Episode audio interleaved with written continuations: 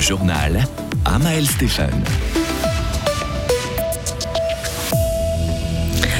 Un hôtel de patients avec une centaine d'appartements pourrait ouvrir ses portes à Fribourg à la place du Parc Hôtel. L'ancien athlète paralympique Oscar Pistorius vient d'être libéré de prison après avoir été condamné pour le meurtre de sa femme. Et c'est ce week-end que débute la Coupe du Monde à Adelboden. Le grand favori Marco Odermatt vise le triplé en géant. On l'entendra à la fin du journal. Fini le parc hôtel à Fribourg, place à des logements et à un hôtel de patients. C'est le projet qui est mis à l'enquête aujourd'hui dans la feuille officielle. Mais à quoi faut-il s'attendre concrètement, Lauriane Schott? Alors tout d'abord, il y aura la démolition de l'actuel parc hôtel qui est juste en dessous de l'HFR avant de reconstruire un nouveau bâtiment. Il comprendra des logements, 124 en tout, ainsi que 77 chambres d'hôtel, le tout réparti sur 8 ou 9 étages selon des plans qu'on a pu consulter auprès de la ville de Fribourg. Il y aura aussi des commerces et un parking souterrain. Derrière ce projet, le propriétaire du parc hôtel, un fonds de placement qui a approché l'HFR concernant la partie hôtel de patients. Mais pour l'instant, l'hôpital cantonal nous a indiqué qu'aucune décision formelle n'a été prise. On ne sait donc pas encore combien de chambres pourraient être attribuées aux patients de l'HFR. On ne sait pas encore non plus quand ce projet pourrait voir le jour, ni combien il pourrait coûter. Affaire à suivre. Merci Lauriane.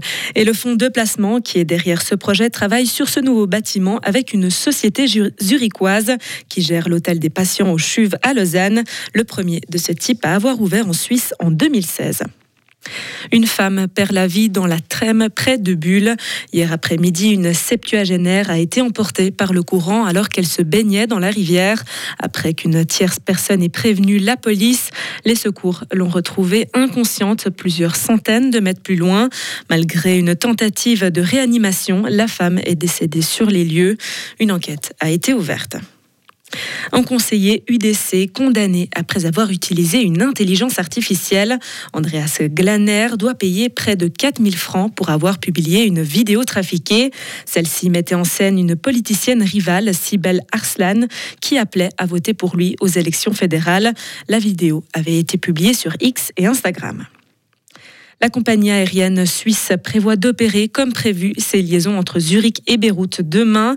Deux allers-retours entre la Suisse et la capitale libanaise sont planifiés d'ici à la mi-janvier avant d'être suspendus jusqu'au 22 mars.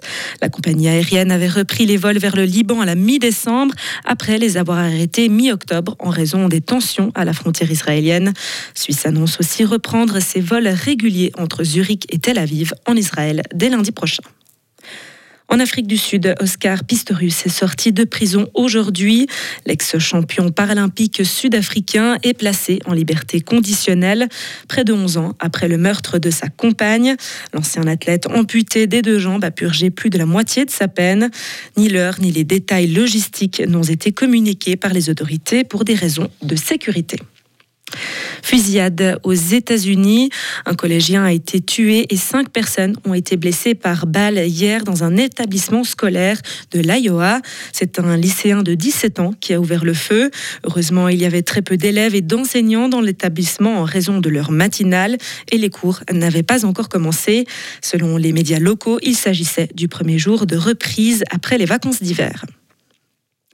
Les Serbes n'auront plus besoin de cacher leurs symboles quand ils traverseront le Kosovo en voiture.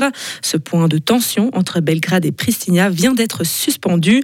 Jusqu'à présent, pour entrer au Kosovo, les propriétaires de voitures immatriculées en Serbie devaient coller un autocollant sur leur plaque et les voitures kosovares ne pouvaient pas entrer en Serbie.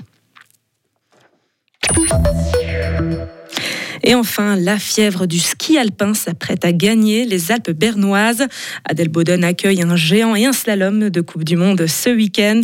Le premier se courra à guichet fermé devant 24 000 spectateurs demain. Marco Dermatt fait office de grand favori. Le Nidvalien vise un troisième sacre consécutif sur la Kunisbergli. Euh, Je pense que la forme est bonne, tout se passe bien.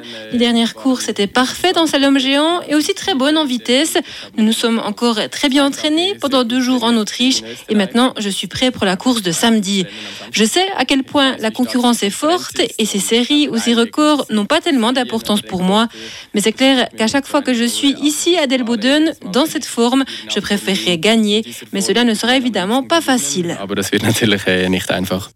Un dossier de notre envoyé spécial à Adelboden, Émilie Mumenthaler. Coup d'envoi des épreuves demain dans l'Oberland bernois avec la première manche du géant dès 10h30. Retrouvez toute l'info sur frappe et frappe.ch. Météo Suisse prévoit un ciel très nuageux pour ce samedi avec quelques précipitations. La limite des chutes de neige s'abaisse de 800 à 500 mètres. Il fera au minimum 1 à 4 degrés en Suisse romande, au maximum 5. Dimanche, ça reste très nuageux avec des précipitations intermittentes. La limite de la neige qui va s'abaisser en pleine le soir. Il fera au maximum 3 degrés. Lundi, pour le début de la semaine, ça va rester très nuageux avec quelques averses de neige éparses sur le plateau et le nord du Jura. Des éclaircies seront possibles selon les spécialistes météo dans les Alpes valaisannes. Il fera au maximum 1 degré lundi.